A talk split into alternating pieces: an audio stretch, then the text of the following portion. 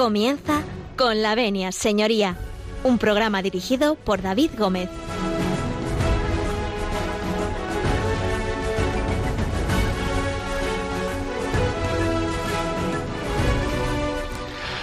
Muy buenos días, señoras y señores, y bienvenidos a Con la Venia Señoría, bienvenidos a esta casa, bienvenidos a Radio María. Feliz Navidad, porque este es el primer programa que, servidor de ustedes tiene en esta época maravillosa, que es, eh, que es la Navidad. Espero que estén ustedes bien, eh, que hayan podido disfrutar con esas medidas de seguridad con la familia. Eh, y bueno, pues un lunes más abrimos las puertas de, de este su consultorio. Hoy lo hacemos eh, casi casi con la normalidad, vuelta a la normalidad. Vamos hasta a tener un programa pues de repaso, de repaso de lo que ha sido el año eh, judicialmente hablando, ¿no? Vamos a intentar repasar judicialmente hablando todo lo que ha sido el año 2020, que ha sido un año muy intenso y bueno, para ello vamos a tener pues a los colaboradores de siempre, a nuestros colaboradores habituales. Llamaremos a algunos otros para darles las gracias por estar durante todo este año con nosotros también en, en el programa con la Venia Señoría y bueno, pues eh, des desearles a todos que que estén bien y que se queden con nosotros. Así que si nos abren las puertas de sus casas, de sus coches, de sus lugares de trabajo, de sus lugares de descanso, porque muchos de ustedes estarán de vacaciones, nosotros, eh, con el permiso de todos ustedes, comenzamos.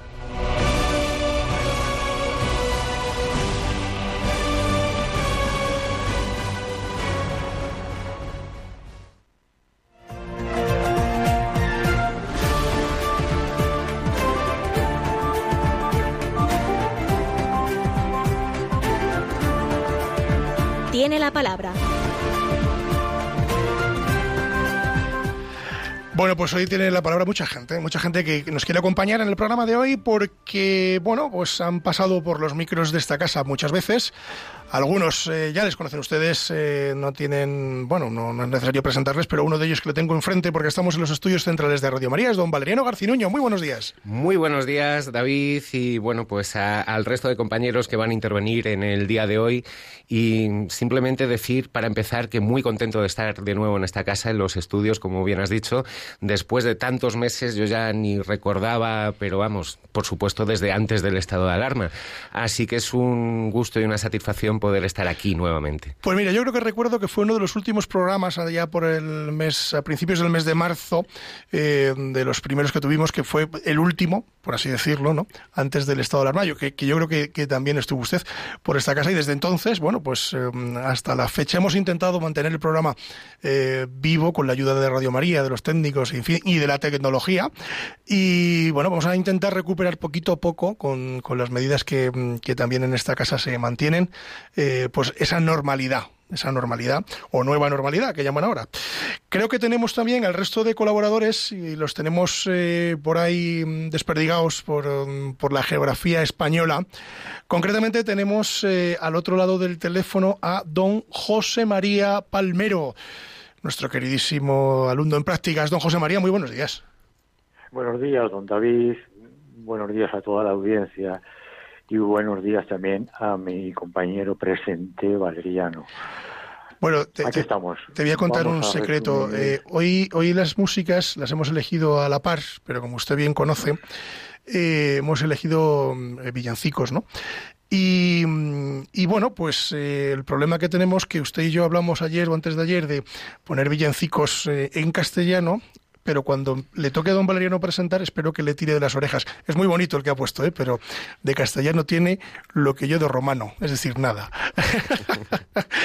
bueno, vamos a continuar. Nos quedaremos, nos quedaremos en la música que es universal. vamos a continuar saludando gente. Eh, vamos a, a, ver si contactamos también a, bueno, nos vamos hasta Salamanca.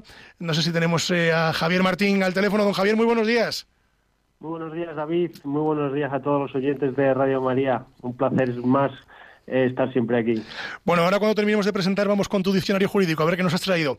Antes nos vamos a ir eh, a ver a don Víctor López, que está en Alcalá de Henares, y que, bueno, pues le saludamos desde aquí mmm, con un abrazo fuerte. Don Víctor. Buenos días. Bueno, Buenos días. Feliz no... Navidad a todos los compañeros a todos los compañeros y a nuestros queridos radio Venga, feliz Navidad para todos y feliz Navidad para, para ti y para tu familia, Víctor. Luego también iremos con, con, tu sección de noticias, con actualizales, a ver qué resumen nos has hecho del año. Creo que tenemos también al otro lado del teléfono a Luis Martín Más, uno de nuestros penalistas de cabecera. Hoy, no sé, tengo el corazón partido, me dicen por aquí que se nos ha, se nos ha caído, pero bueno, pues vamos a seguir entonces, vamos a hablar con Susana, que quizás Susana sí que la tenemos ahí, mientras recuperamos la llamada de don Luis. Eh, doña Susana, muy buenos días. Muy buenos días. Bueno, bienvenida. Feliz Navidad a todos. Feliz Navidad, que además en el último programa que tuvimos que hacer online, eh, yo estaba convaleciente, recién salido del COVID, y, bueno, pues gracias por aquella ayuda que, que nos estaba, que nos brindó usted, doña Susana. Muchas gracias. Bueno, pues eh, nada, se queda usted con nosotros a, a lo largo del programa. Vamos a repasar un poquito las eh, bueno, las, digamos, mm, las cuestiones jurídicas que ha habido a lo largo del año. Así que, pues, em, pues nada, le invito a quedarse. Nos vamos ahora sí, ahora sí, es que hablar con don Luis Martín más es, complejo, porque es, penalista, además eh, está casado con una canaria, va una hora menos en Canarias, y mm, bueno, es complejo, ¿no? Pero yo no sé si está en Canarias, porque estaría muy bien en, allí en el, Puerto de la Cruz, en la Orotava, en estos sitios tan bonitos, pero no sé si le tenemos en Madrid. Don Luis, muy buenos días. Buenos días, felices fiestas y estoy en, Madrid en el despacho al pie del cañón. Hombre, hombre, hombre, sí, ya sabe usted que, que la, justicia no descansa. oye, oye, has dicho una cosa y yo no sé si estoy de acuerdo. A ver. ¿No, tienes nada nada de romano? Hombre, sí, derecho romano estudié, poco. No, pero yo es que, yo es que creo que todavía la ciudadanía romana no está derogada, ¿eh? Es posible que ah, seamos todavía. Pues a lo mejor soy romano. Bueno, pues entonces mm, vamos a decir que tengo menos que de francés, por ejemplo, que de eso seguro que no tengo nada. Oye, de romano, voy vestido de romano. Yo siempre que voy en traje digo que voy vestido de romano. Entonces, a lo mejor eso también. Lleva usted razón, se lo, se lo compro. Nos queda por ahí todavía un poquito de más gente por, por saludar. Eh, no, no, todavía no hemos contactado con Jaime Caneiro. Vamos a intentarlo, mm, a ver si a lo largo de, la mañana eh, podemos hablar con él. Bueno, pues si le parece, si le parece a todos ustedes, eh, vamos a ir al diccionario jurídico con Javier Martín desde Salamanca a ver qué, qué nos trae en el día de hoy. a ver qué resumen nos ha hecho. Vamos con diccionario jurídico y Javier Martín más.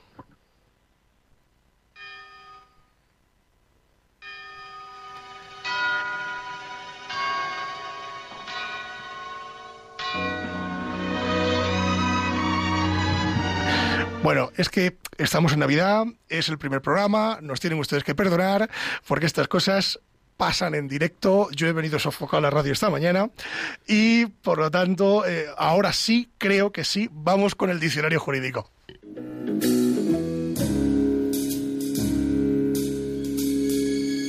Diccionario jurídico.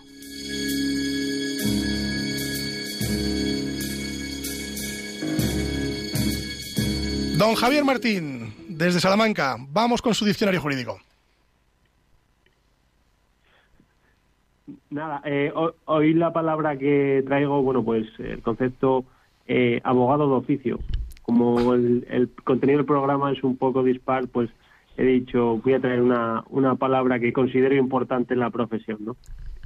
Eh, bueno, pues abogado de oficio es el abogado adscrito al turno pendiente eh, pertinente, perdón, eh, ya sea penal, civil, laboral o administrativo, para la defensa de quienes así lo hayan solicitado o para quienes eh, se hayan negado a designar un abogado cuando este sea obligatorio, con el fin de no evitar, o sea, de evitar dilaciones innecesarias. Ojo, no es lo mismo abogado de oficio que derecho a la justicia gratuita, que muchas personas suelen confundirlo. El abogado de oficio es, digamos, uno de los derechos a los que goza el, el, beneficiario de justicia jurídica, de, jurídica gratuita. Eh, por otro lado, eh, ¿quién tiene derecho a asistencia jurídica gratuita? Bueno, pues las personas en territorio español eh, cuyos ingresos, en función de, las personas que formen la unidad familiar, pues lleguen a unos umbrales. Cuando es una persona eh, sería dos veces el IPREM, que sería 1.075,68 euros. Eh, más de cuatro, o sea, hasta cuatro personas sería 1.344,60 euros o, o, o, más de cuatro personas 1.613,52 euros. Eh, ¿Cuánto dura el derecho a justicia gratuita? pues todo el proceso, eh, es decir, ejecución, recursos y, cuestiones incidentales, por supuesto.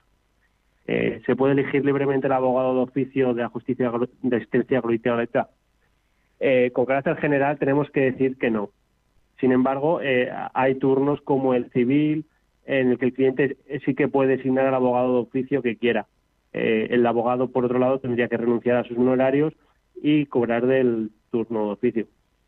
¿Tiene algún coste o gasto la asistencia jurídica gratuita? Bueno, pues la regla general es que no.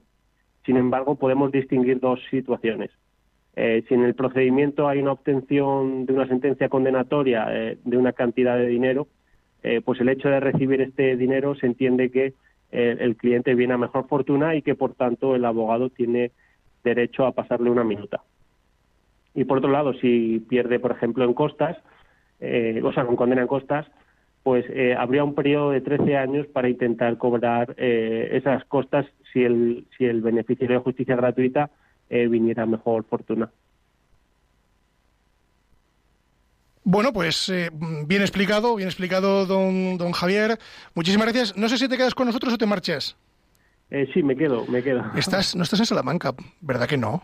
Sí, no, al, final sí. Ah, sí, eh, pensé que estabas en otro, en otro lugar. Me he tenido que quedar. Bueno, pues saludamos, saludamos a todos los de Salamanca. Bueno, dicho esto, nos vamos a las noticias, eh, nos vamos con don Víctor López y nos vamos con su sección Actualiza Lex.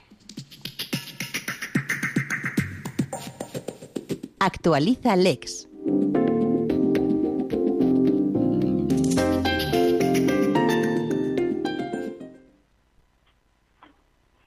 Buenos días, hoy en Actualiza Alex.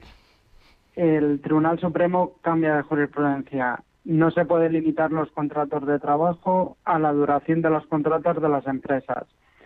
Esto supone un cambio bastante importante al estar vigente en la anterior jurisprudencia desde los años 90. La segunda noticia también viene del Tribunal Supremo y es que inadmite las denuncias y querellas contra el Gobierno por la gestión del coronavirus y la remite a los juzgados de Madrid. la tercera, el Tribunal Constitucional declara que las universidades privadas tienen derecho a la concesión de becas y ayudas al estudio como las universidades públicas.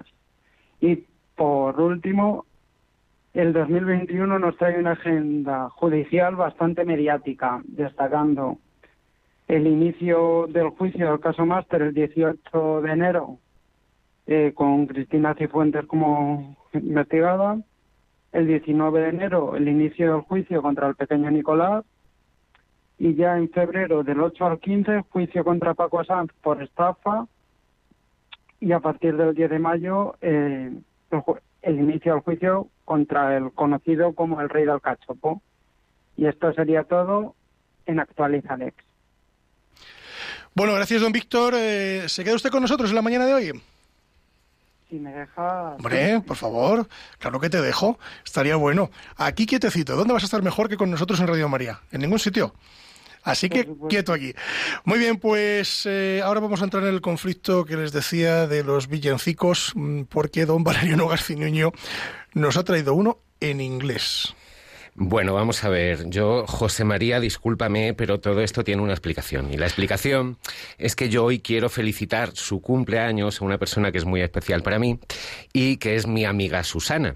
Eh, muchas veces le he dedicado alguna canción desde esta emisora y bueno, hoy en concreto, pues yo la verdad quería dedicarle una canción eh, muy especial de Frank Sinatra pero mm, me comentó David que no podía ser, tenían que ser villancicos lo, que pusiéramos. Entonces, bueno, pues yo lo que he hecho es buscar un villancico de Frank Sinatra, o que realmente no es suyo, es un villancico de Bing Crosby, pero en este caso, pues es una, eh, digamos, canción que canta, eh, bueno, pues el gran Frank Sinatra y que desde luego es navideña, se llama White Christmas. Pues nada, vámonos con Blanca Navidad ¿eh? y a la vuelta vamos a hablar de todo lo que ha ocurrido este año en materia judicial.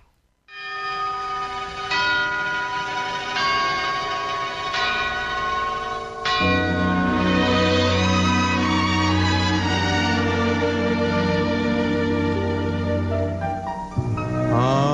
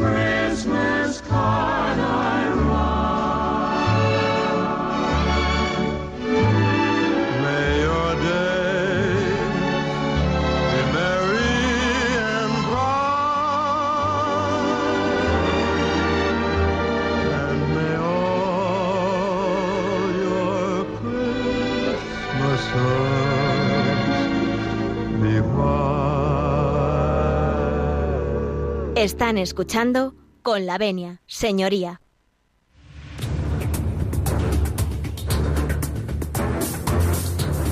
El caso de hoy. Bueno, pues eh, retomamos, eh, retomamos nuestra tertulia de análisis jurídico. Ojo, con nuestra gente, con don Javier Martín, con don Víctor López, José María Palmero, Valeriana Garcinuño, Luis Martín Más y Susana Rivera.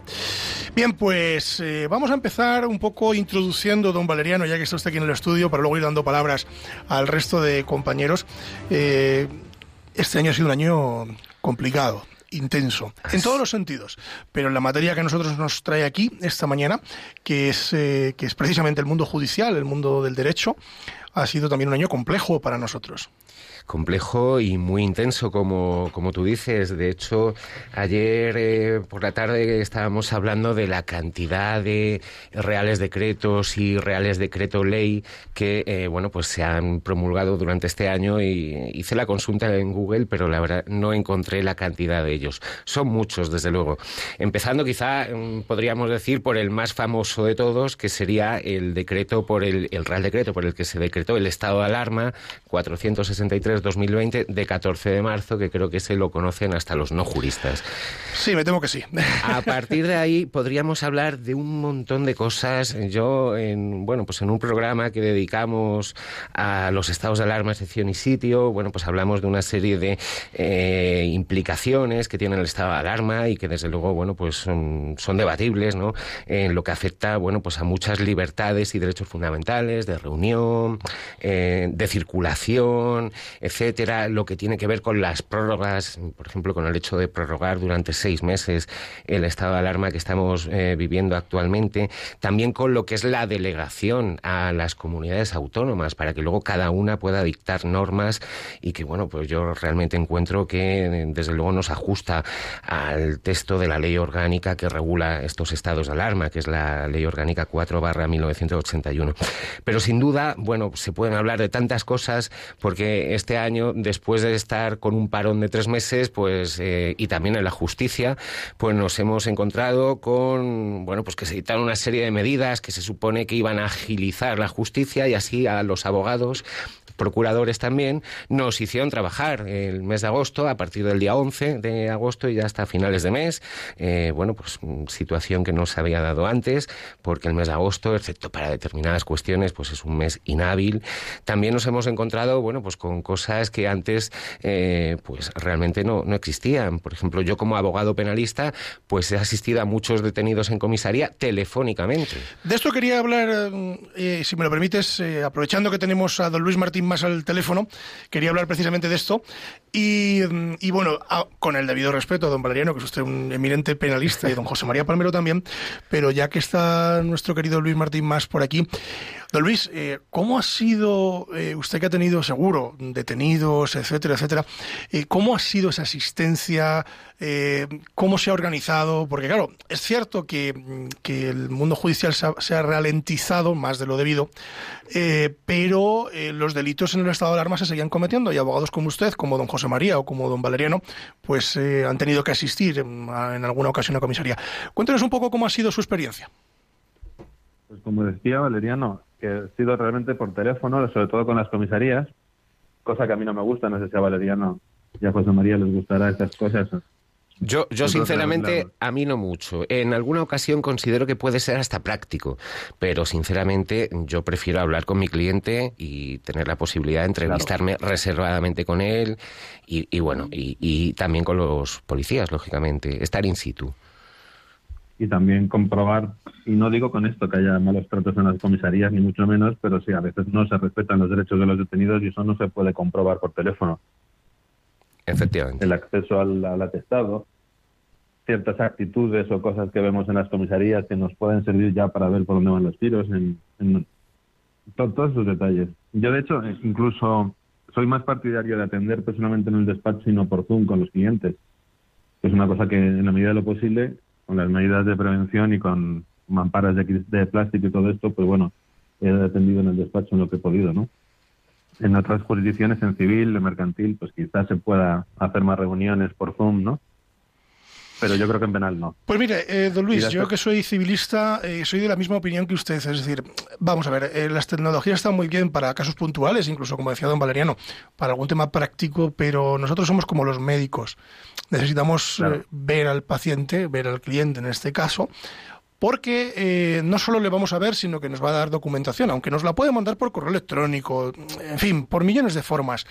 Pero al final yo creo que, que la relación humana eh, hace de nuestra profesión precisamente algo, algo bonito, ¿no? Algo agradable, ¿no? Porque mm, si no fuera así, nos convertiríamos quizá en máquinas que resolvemos eh, únicamente procedimientos. No sé si opinan ustedes lo mismo. Que lo que vayamos a hacer máquinas que resuelvan procedimientos jurídicos va a ser el, que quieren que sea el futuro. Yo me opongo, me resisto. ¿Cuántas veces no se va un cliente del despacho, le despides en la puerta y dice, bueno, me voy muy tranquilo? Claro. Eso es una satisfacción que no, eso no tiene precio. Y eso por Zoom no se puede conseguir, creo yo. No, no, efectivamente. Mira, eh, esto es como el médico que tiene que dar una mala noticia. Eh, no es lo mismo dar una mala noticia por teléfono que, que en directo. Y si es un médico que, que empatiza, eh, pues hombre, dar un abrazo, dar una palmada, decir, bueno, tranquilo tranquila, que, que en fin, que vamos a ir viendo si hay solución, en fin, vamos viendo cómo evoluciona. No es lo mismo. ¿Eh? No es lo mismo que un SMS, eh, dándote un resultado, ¿no? Yo que he tenido el COVID, que te lo mandan por eh, así por, por SMS, te dicen, no, mire usted, es usted positivo, y te quedas ahí como pues muerto, muerto, dices, madre mía, ¿y ahora qué hago? Pues eso no es lo mismo que te digo al médico, bueno, usted tranquilo, no se preocupe, tómese esto, relájese, si se encuentra peor, vaya usted a urgencias, en fin, que al final el resultado es el mismo si no te dicen nada, pero te quedas más tranquilo, ¿no es así? In- indudablemente. Sí que, sí que la- es cierto. Lo que decía Valeriano, que las- No, no, discúlpame, discúlpame. Continúa, por favor. Muy breve. Decía que lo que decías, Valeriano, de que han sido eh, asistencias telefónicas en comisaría, yo tengo que decir la verdad que eh, siempre los policías me han ofrecido la posibilidad de, si quería, ir presencialmente a la comisaría. Las que he hecho telefónicas han sido porque yo he querido y he considerado que no era necesario. Pero eh, siempre me han ofrecido poder ir personalmente. Yo, yo me he encontrado, en mi experiencia, con las dos situaciones. O sea, me he encontrado con que directamente me han dicho asistencia telefónica, nada de presencial. Y luego también ha habido otras que mm, incluso me han dicho, no, no, telefónica no, presencial. Esto ya más recientemente. Sí que quería comentar al, al hilo de lo que de- decías antes, que bueno, que lógicamente, y estamos los dos de acuerdo en que preferimos la asistencia presencial en comisaría eh, o en el cuartel de la Guardia Civil, vamos. Eh, luego también depende mucho con quién te encuentres, porque sí que me he encontrado con policías que me han facilitado pues mucho la labor. ¿Por qué? Porque me han pedido una dirección de correo electrónico y me han enviado copia del atestado íntegro. Con lo cual, lógicamente, bueno, pues está por lo menos información que te debe, eh, mínima, que te tiene que facilitar la policía cuando vas a asistir a un detenido, pues efectivamente se ha visto cumplida. En otras ocasiones, eh, no. En otras ocasiones ha sido, bueno, pues aquí tiene a su cliente y me lo han pasado y, bueno, pues he hablado con él y nos vemos en el juzgado. Pero, pero bueno, ahí luego ya, pues eso, depende mucho de con quién te encuentres. ¿Me dejáis irme un momentito a preguntarle qué opina de toda esta situación a nuestro, nuestro querido alumno en prácticas, don José María Palmero? Usted, eh, con el debido respeto a las canas, ¿eh? Eh, de repente aparece todo esto del Zoom, de- del tema online, eh, del Meet, eh, de, de- de asistencia a detenidos por teléfono, que esto era impensable. Claro, y de repente llega un colegiado como usted, en fin, que nos da mil vueltas a todos los que estamos hoy aquí. ¿Y cómo se encuentra? Es decir, ¿qué, qué opina de todo esto?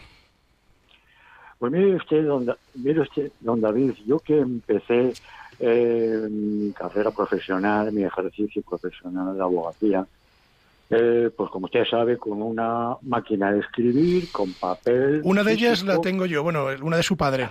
Me la dejó en herencia. Esa de mi padre, esa de mi padre, que fue lo con la que yo empecé precisamente a escribir los juzgados, escribían todos a máquina, luego empezaron ya a aparecer eh, las máquinas electrónicas. Y con papel cebolla, ¿no? Que algunos de nuestros oyentes no sabrán lo que sí, es, sí, pero papel cebolla y papel, Claro. y papel carbón esto es. para hacer las copias. ¿no? Y luego ya la multicopista. O esto ya Aunque era la tecnología punta. Sí, se empleaba en otro sector eh, más de, más político que jurídico.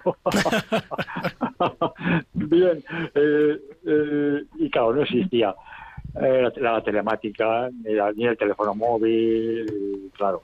Bueno, he tenido que irme, he tenido que irme reciclando y na- adaptándome a los tiempos modernos y, y- y claro, pero eh, pues por supuesto que estoy haciendo entrevistas telemáticas, que estoy asistiendo en algunos casos eh, vía telemática, pero yo prefiero, prefiero, creo que con mis compañeros que acaban de, hablar, eh, la- la- sobre todo en el derecho penal, en el procedimiento penal, el, el presencial, la actitud presencial, la expresión corporal de tu cliente, el grupo de policía judicial que, eh, que lleva el asunto o el grupo de guardia civil que unas veces pues te facilitan las cosas otras no tanto ¿eh? Depende, Y- pero depende. que es tu presencia física la que persuade en definitiva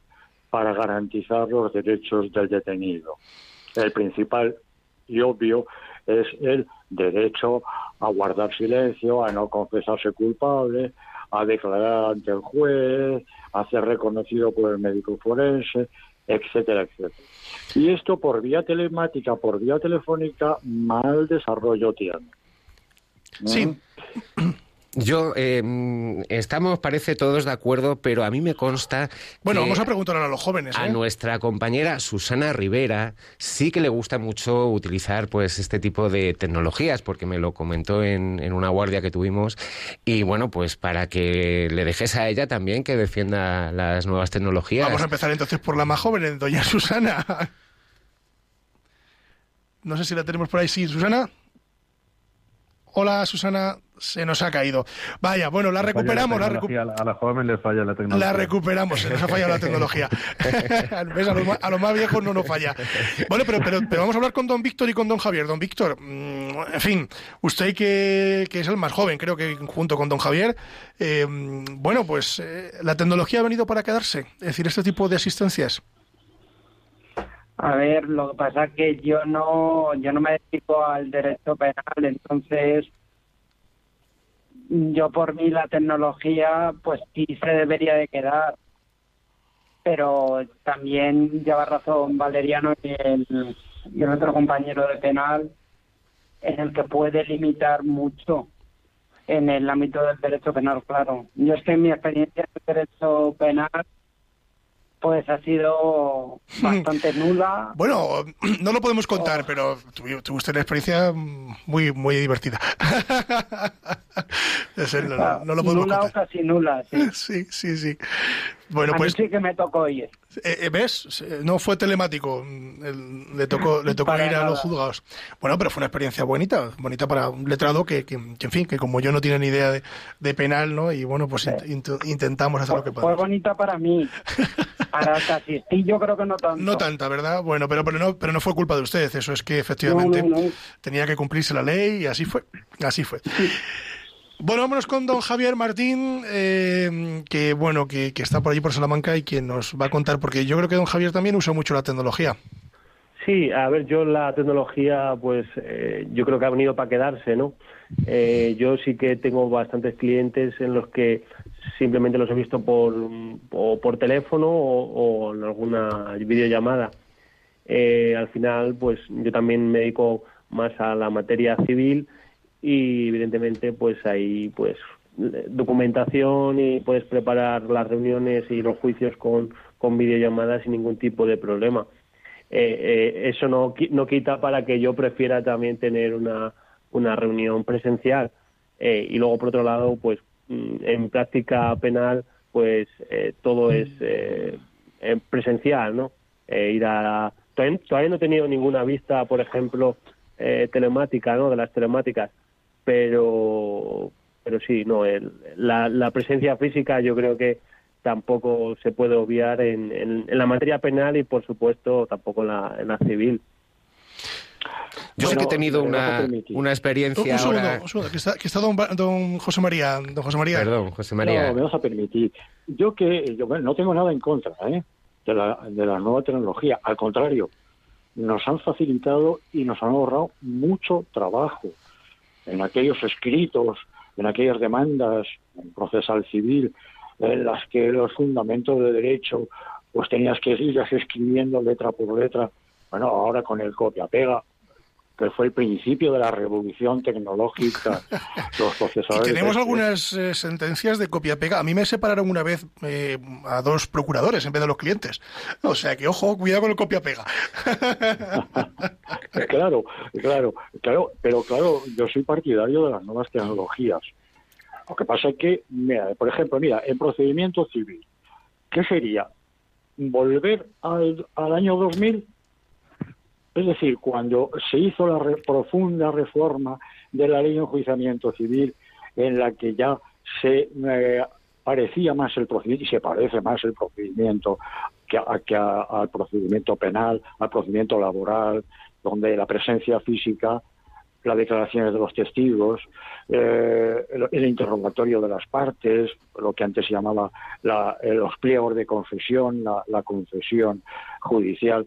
Bueno, pues todo esto mm, estaba antes del 2000 en el procedimiento civil. Vino la, reforma importante y, ya era la presencia. Y, y nos fuimos acostumbrando uh, los procesalistas a, a no escribir en, nuestro, en la comodidad del despacho, mandarle los escritos al procurador, eh, demanda, contestación, réplica, dúplica, que entonces existían en mayor cuantía. Sí. El procedimiento. Si me eh, permite, don José María, eh, eso se sigue usando en el derecho canónico, ¿no? Yo que soy experto en derecho canónico, es exactamente igual que lo que usted describe. Con la réplica, la dúplica, las conclusiones por escrito, en fin. Claro. Aquello era otra historia, bueno, para mí sigue siendo mi día a día. Claro, claro.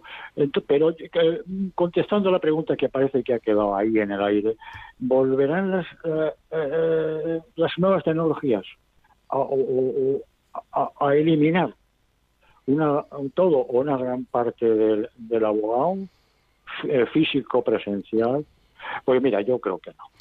Apuntaba don Sí, Javier, don José María, eh, juicios telemáticos, eh, que también los hemos tenido. Yo he tenido alguno, eh, don Valeriano ha tenido también alguno, y don Luis Martín más, no sé si ha tenido alguno, pero me imagino que sí. No, ninguno. Ninguno, me lo dice en serio. No me, no me y lo además puedo yo creer. creo que es un anime, de- o bueno, si no es un anime, la- mayoritariamente los jueces no quieren hacer los, los juicios penales, ¿eh? Bueno, Claro, los Porque juicios penales. sí. Estábamos hablando antes de la comisaría, del cliente, la declaración, pero los juicios donde hay que tener más garantías por la oralidad y la inmediación. La inmediación claro, es que un juicio penal tiene que ser así. El juez perciba las pruebas. Claro, Esos claro. matices, esa duda de un testigo, bajar la cabeza un testigo cuando va a contestar te puede indicar que a lo mejor no está haciendo todo lo sincero que debiera. Esos, esos detalles se pierden evidentemente en una videoconferencia. Qué, qué aguilillas Totalmente. sois los eh, abogados penalistas, ¿eh? Bajar la cabeza, o sea, ya le diremos a nuestro cliente, no bajes la cabeza. Mi- mirar a tu abogado las manos, el temblor de manos, el cruzar de piernas, eh, a toda la expresión corporal. Claro. Lógicamente con la telemática se pierde. Por supuesto. Me dicen, me indican que tenemos a Susana. Tenemos a Susana que la hemos recuperado, que se nos había caído, eh, doña Susana Rivera. Eh, la quería preguntar una cosa. Estábamos hablando, no sé si en qué momento se ha caído, sobre las tecnologías, es decir, esto de los juicios por Zoom, eh, asistencia letrada al detenido por teléfono en las comisarías, eh, en fin, el mandar, por ejemplo, que, que ahora est- está muy de moda, ¿no? Porque sus señorías tampoco quieren tocar ni siquiera los folios, ¿no? Hay que mandar la prueba cinco días antes de la vista, por telemáticamente, etcétera, etcétera. Y don Valeriano apuntaba a que a usted le gusta eh, eh, esta, digamos, esta nueva situación, o por lo menos estos pequeños detalles. Te- Tengo que decir que a mí también, pero para determinadas cosas. Entonces, mm, yo quería preguntarle qué opinión la merece que, que las nuevas tecnologías de repente, eh, nosotros que hemos sido abogados eh, de ir a sala, y yo el otro día tuve un juicio desde mi despacho allí sentado delante del ordenador, y yo decía, digo, madre mía, digo, ¿esto cómo se hace? No tengo ni idea. Entonces, cuéntenos cuál es su experiencia con, con, con las nuevas tecnologías, los juicios telemáticos, las asistencias al detenido por teléfono, etcétera, etcétera. Pues a ver, eh, las experiencias han sido muy variadas, porque efectivamente, como han dicho los compañeros, he oído un poco de todo. Pero yo sí soy más eh, generosa con estas, con estas nuevas formas de comunicarnos, que son un poco más que los compañeros. No sé si porque me han facilitado la vida a nivel personal o porque, bueno, pues por mis circunstancias personales, pues eh, me han venido mejor. Sí que es cierto que en el ámbito penal bueno, debemos ser un poco más cautelosos eh, con respecto a bueno, pues todos los derechos fundamentales que de alguna manera eh, bueno, pues están, se están poniendo en juego ¿no? cuando una persona es, una persona es detenida. Pero bueno, eh, también te dan la tranquilidad, la serenidad, la no sé, una perspectiva distinta para poder para poder eh, afrontar lo que viene siendo pues una declaración, un juicio, etcétera, etcétera, de forma distinta que a lo mejor puede, bueno, puede no, que repercute y tiene que, y tiene que redundar en en el beneficio del, en el, en del, del detenido. Sí que es verdad, sí que es verdad, y con esto termino, que la mayor parte de los juzgados, ah, con todas las medidas de seguridad, porque ciertamente han sido muchas las modificaciones que, que a nivel físico se han, se han instaurado en los juzgados, eh, sí que es verdad que los juzgados, la mayor parte de ellos, por no decir el 100% de los mismos, eh, se han celebrado presencialmente y ellos de alguna manera, bueno, pues nuestros, nuestro, nuestro trabajo como, como abogados defensores nos ha visto para. Bueno, tenemos algún pequeño problema de sonido con, con doña Susana, vamos a intentar eh, arreglarlo, pero a mí sí me gustaría eh, que hagamos un pequeño alto en el camino, porque esta vez la música la he elegido yo. Y, don José María, usted me pidió un villancico en castellano. Entonces En yo, español. eh, en español, en castellano, español. en español, bueno, yo es que soy de Castilla, siempre digo castellano, pero español. Eh, con lo cual, yo le he hecho caso y además he traído a alguien que, mm, vamos, creo que le va a conocer toda nuestra audiencia eh, y, bueno, y fuera de la audiencia también seguramente, le, que es Manolo Escobar. Entonces, eh, Hombre, el gran Manolo Escobar. por supuesto. Nos dio muchos Adelante, momentos de gloria eh, y nos dejó pues cosas tan bonitas como hay del chiquirritín. Así que vámonos con el chiquirritín A la vuelta vamos a continuar hablando de todo lo que ha ocurrido en este año judicial, hablaremos de más temas y de cosas que pueden ocurrir porque hay legislación que nueva que también me gustaría que tratáramos. Y bueno, pues mm, vámonos con Manolo Escobar con el chiquirritín. Lo pueden ustedes cantar, ¿eh? Lo pueden cantar sin ningún problema. Lo del inglés, Yo yo no, cantando. yo no les recomiendo cantarlo del inglés. Bueno, el que sepa sí, por supuesto, yo ni idea. Pero esto sí lo pueden ustedes cantar. Adelante, vámonos. del alma entre un buey y una mula Dios ha nacido y en un pobre pesebre lo han recogido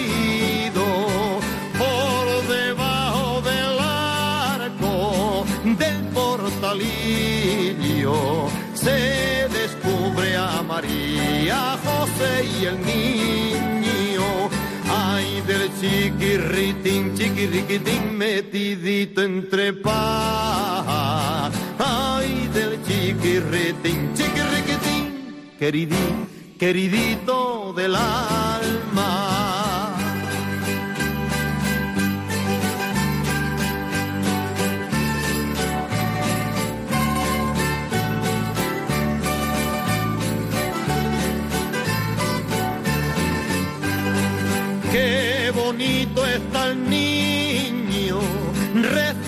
Nacido.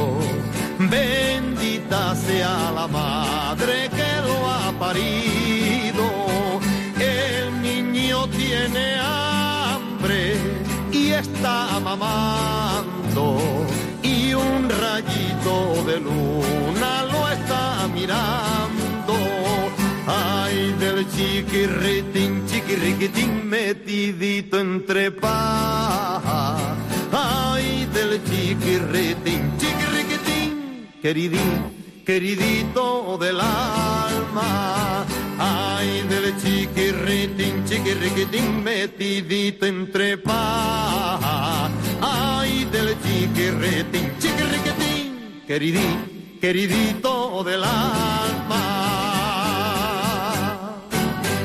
Bueno, pues con este villancico de Manuel Escobar eh, les vuelvo a desear una feliz Navidad a los que se hayan incorporado, eh, eh, bueno, pues en el día de hoy. Antes de irnos o de continuar con la tertulia, quiero recordarles una cosa. Hoy, 28 de diciembre, que es Día de los Santos Inocentes, vence el plazo para solicitar la devolución de los gastos de la hipoteca. Apúntense, hoy es el último día para reclamar eh, esos gastos. Bueno, hay jurisprudencia en ambos sentidos, pero para curarse ustedes en salud, que sepan que, que hoy, mm, bueno, pues tenemos ahí el corte, ¿no? Ese corte de don Valeriano, vamos a continuar. ¿Qué nos pone encima de la mesa? Bueno, pues mm, un montón de asuntos, porque la verdad es que nos hemos quedado, y claro, pues de cada uno de ellos podríamos hablar largo y tendido, ¿no? Y nos hemos quedado pues mucho en esto de las asistencias a los detenidos, los juicios telemáticos, etcétera, de lo que solo quiero hacer un pequeño apunte, que sí que es verdad que los juicios penales ya desde hace muchos años nos venimos acostumbrando cada vez más a que existan declaraciones por videoconferencia. Es muy sencillo, pues el, por ejemplo, e- e incluso el acusado mismo que se encuentra fuera de la población donde se celebra el juicio, eh, pues normalmente porque a lo mejor está preso por otra causa, o también, bueno, de testigos que eh, no pueden acudir y solicitan la declaración por videoconferencia. Pero bueno, eso era ya para dejar un poco zanjado el asunto este, porque realmente el estado de alarma, que es el que nos ha marcado toda la agenda eh, jurídica prácticamente eh, este año, pues ha dado mucho de sí.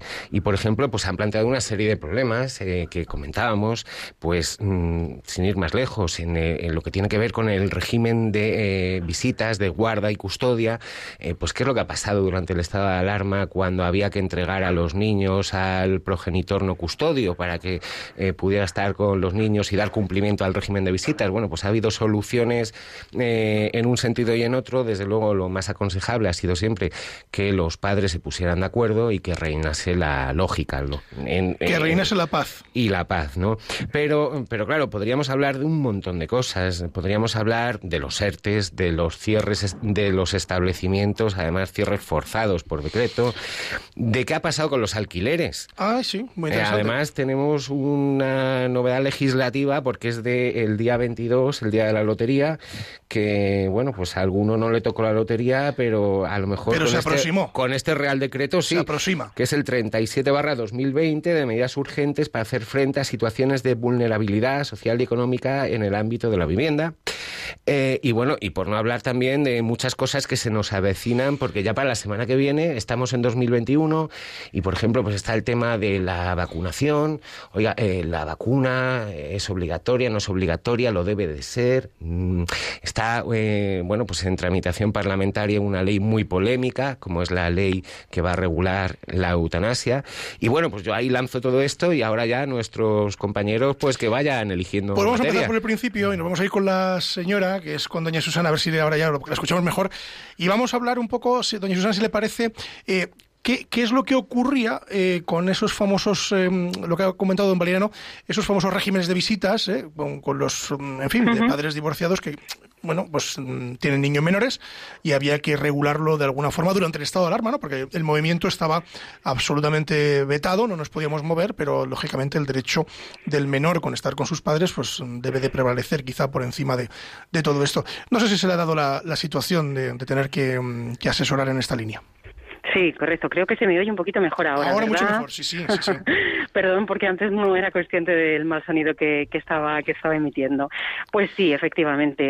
eh, bueno, pues esa situación se ha dado en múltiples casos porque la, bueno, para suerte, para desgracia, hay muchos papás que están que están separados, que están divorciados y que tienen, bueno, pues una sentencia que tienen que cumplir. Lo que pasa que justamente, bueno, pues el estado de alarma hacía que dos situaciones jurídicas distintas pues se confrontaran. Eh, ¿Qué es lo que ha sucedido cuando esa paz de la cual hablaba Valeriano pues no reinaba entre los padres?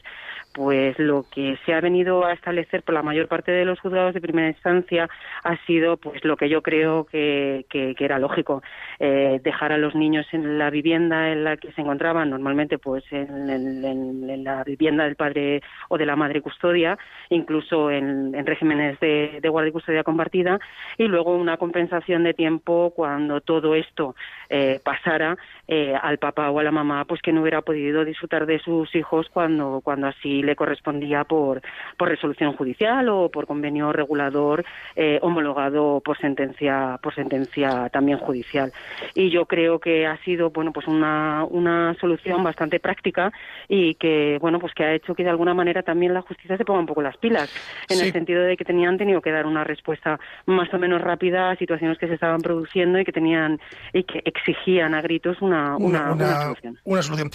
Qué complicado, doña Susana, los que nos dedicamos a- al derecho de familia, al derecho civil, qué complejo es regular todas estas cuestiones, porque lo idílico sería lo que usted acaba de decir.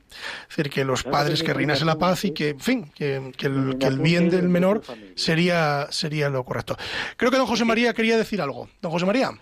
Me vas a permitir un apunte en Derecho de Familia en praxis procesal. Eh, juicio que he tenido hace un mes ¿no? en esta etapa eh, COVID. Bien, eh, proceso que se inició de medidas, de modificación de medidas, ¿vale? Claro, eh, ha- habían transcurrido ya cinco años. El menor ya no era tan menor, ya, ya tenía 17 años y ya tiene pelillos en las piernas. Bien, eh, claro, nos hemos aquietado ambas partes con la sentencia de, de- de su señoría en cuanto que dice, oh, aquí lo que prima es el interés del menor. Ah, estamos todos de acuerdo. Sí, Esa es la esencia de- de- de- de- de- de la- del procedimiento y de la ley en los conflictos matrimoniales con hijos menores. Bien, pues y la solución ha sido, como prima el interés del menor, y estamos en situación sanitaria de emergencia, y para no tener que sacarle de su ámbito sanitario al niño, se queda con quien estaba. ¿Salomónica la sentencia? Sí. Pues puede ser, Puede ser. puede ser. Pero siempre amparada por la- el postulado, el la defensa del interés del menor. Claro, lo que decía Susana, si eh, después pasa este estado que Dios y, y todos deseamos que pase, y dice, para compensar ahora pero mire usted, hemos perdido un año, dos años, tres años de la convivencia con nuestro hijo. Y eso no se lo puede devolver ningún procedimiento judicial. Está claro, está claro que no. Vámonos con, con don Javier eh, Martín y eh, a ver qué opina él de, de todo, de todo esto que venimos hablando, ¿no? Es decir, de, de las cuestiones de familia que se han ido dando, porque también no solo se han dado cuestiones de familia en materia de menores, sino también se, ha dado, mm, se han dado cuestiones relacionadas pues con, con herencias, en fin, con, con conflictos familiares que estaban vivos o que de repente han aparecido durante el estado de alarma. Eh, sí, yo también un, to- un poco por hablar de lo del tema de las eh, visitas, eh, yo tampoco le, le encontraba mucho la coherencia, claro, a todo pasado, ¿no? Eh, es decir, eh, ¿por qué tiene que estar con, quien, con el que estuviera en el momento de que se decretara el confinamiento si vivo la calle más abajo y, y no hay ningún riesgo real de, de contagio ni nada? y, y, y la situación de confinamiento pues acompañaba también a- al respeto de las medidas, ¿no? Entonces, eh, yo mm, el- el- la crítica esa simplemente.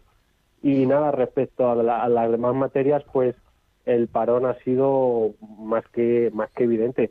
Eh, situaciones, eh, fallecimientos que ha habido, eh, pues multitud y temas de herencias que han estado eh, parados, eh, temas complejos de herencia que no se podían tramitar, el, el plazo de los seis meses eh, para liquidar el impuesto.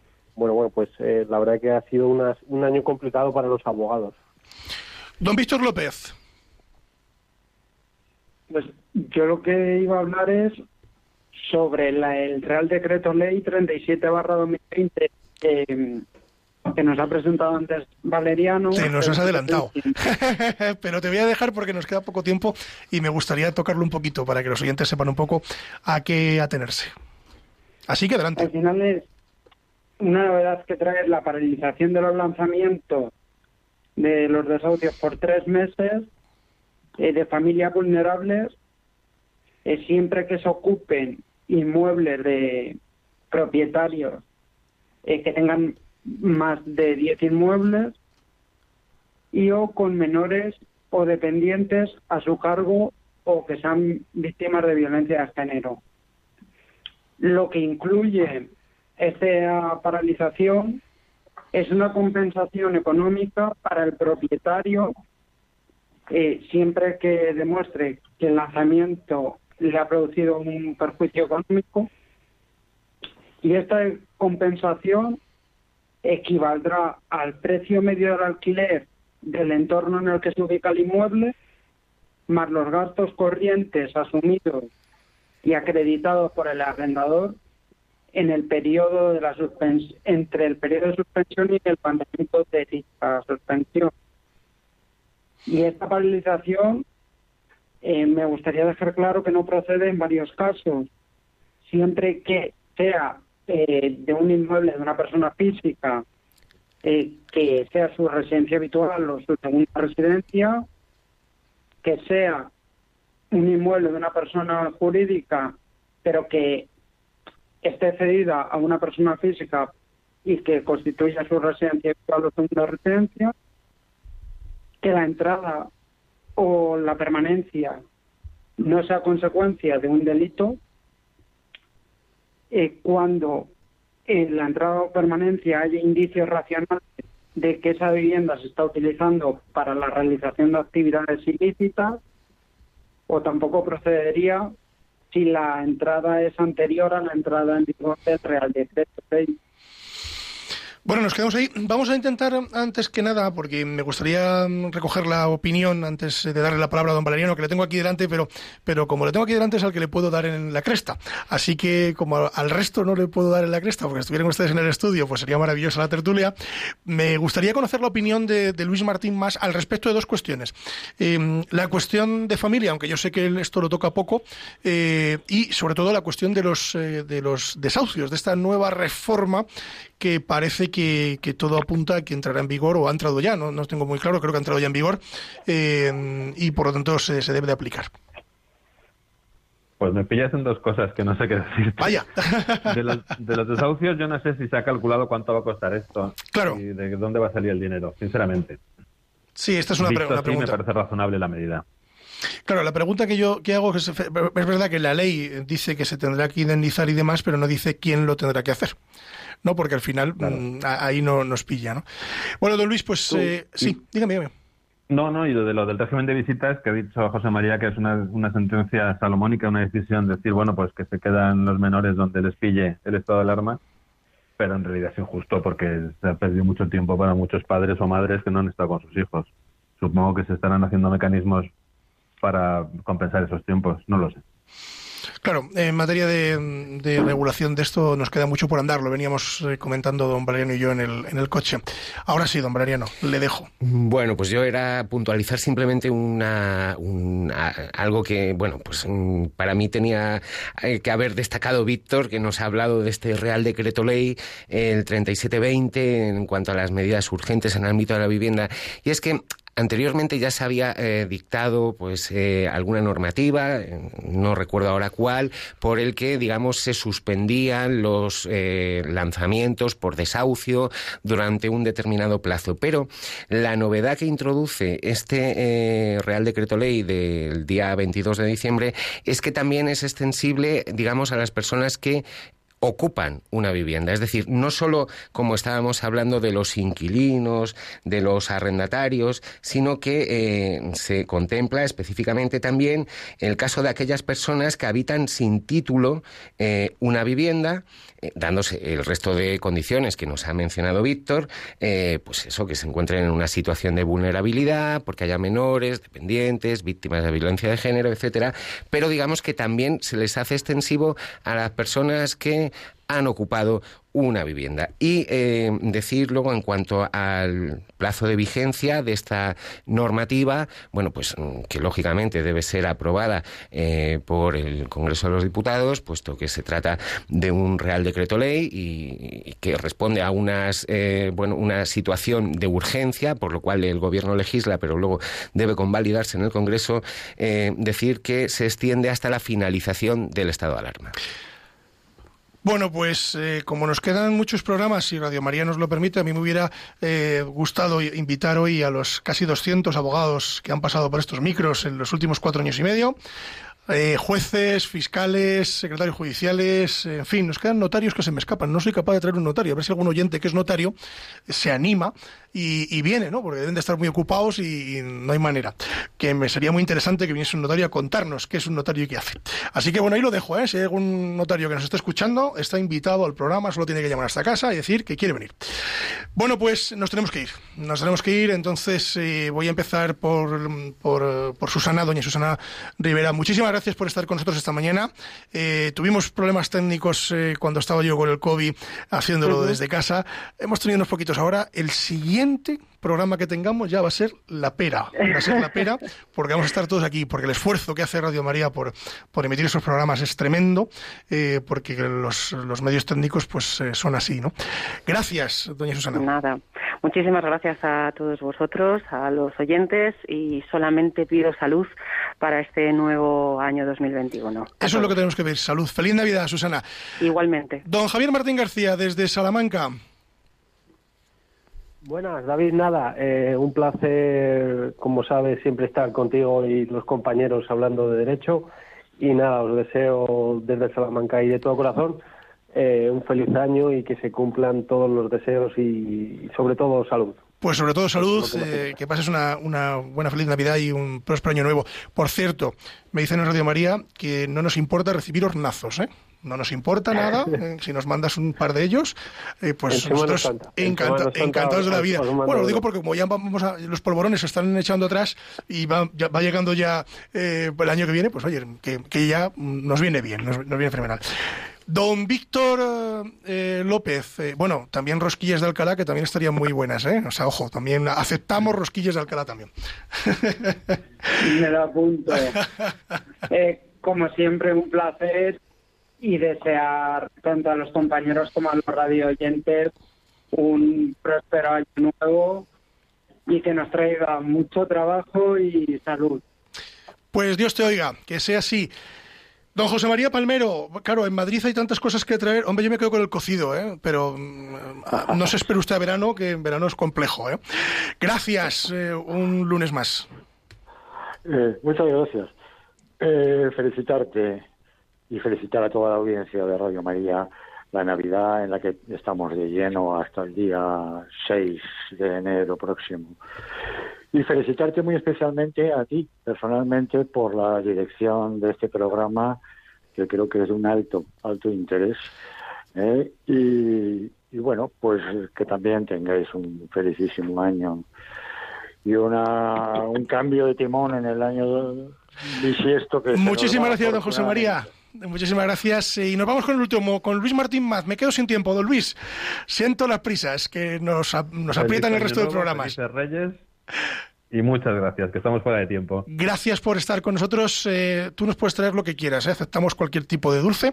Nos, nos va bien. Papas y mojo. A todos ustedes que nos marchamos, ya saben que pueden comunicar con el programa a través del correo electrónico con la venia arroba radiomaria.es. Lo repito, con la venia arroba radiomaria.es. También en la dirección postal del Paseo Lanceros número 2 en Madrid. Y a través de la página web de Radio María. Nosotros nos marchamos, les dejamos con Revista Diocesana y con los informativos después. Quédense porque Revista Diocesana siempre es muy interesante para saber la actualidad de todas las diócesis y los informativos que les voy a decir. Si son los mejores del panorama radiofónico porque se enteran ustedes de todo lo que pasa en nuestro país y en el extranjero a un golpe de, de nada, un golpe de radio. Nos marchamos. Ya saben ustedes que la justicia, si es justa, es doblemente justicia, pero permítanme desearles una muy feliz Navidad y un feliz año nuevo.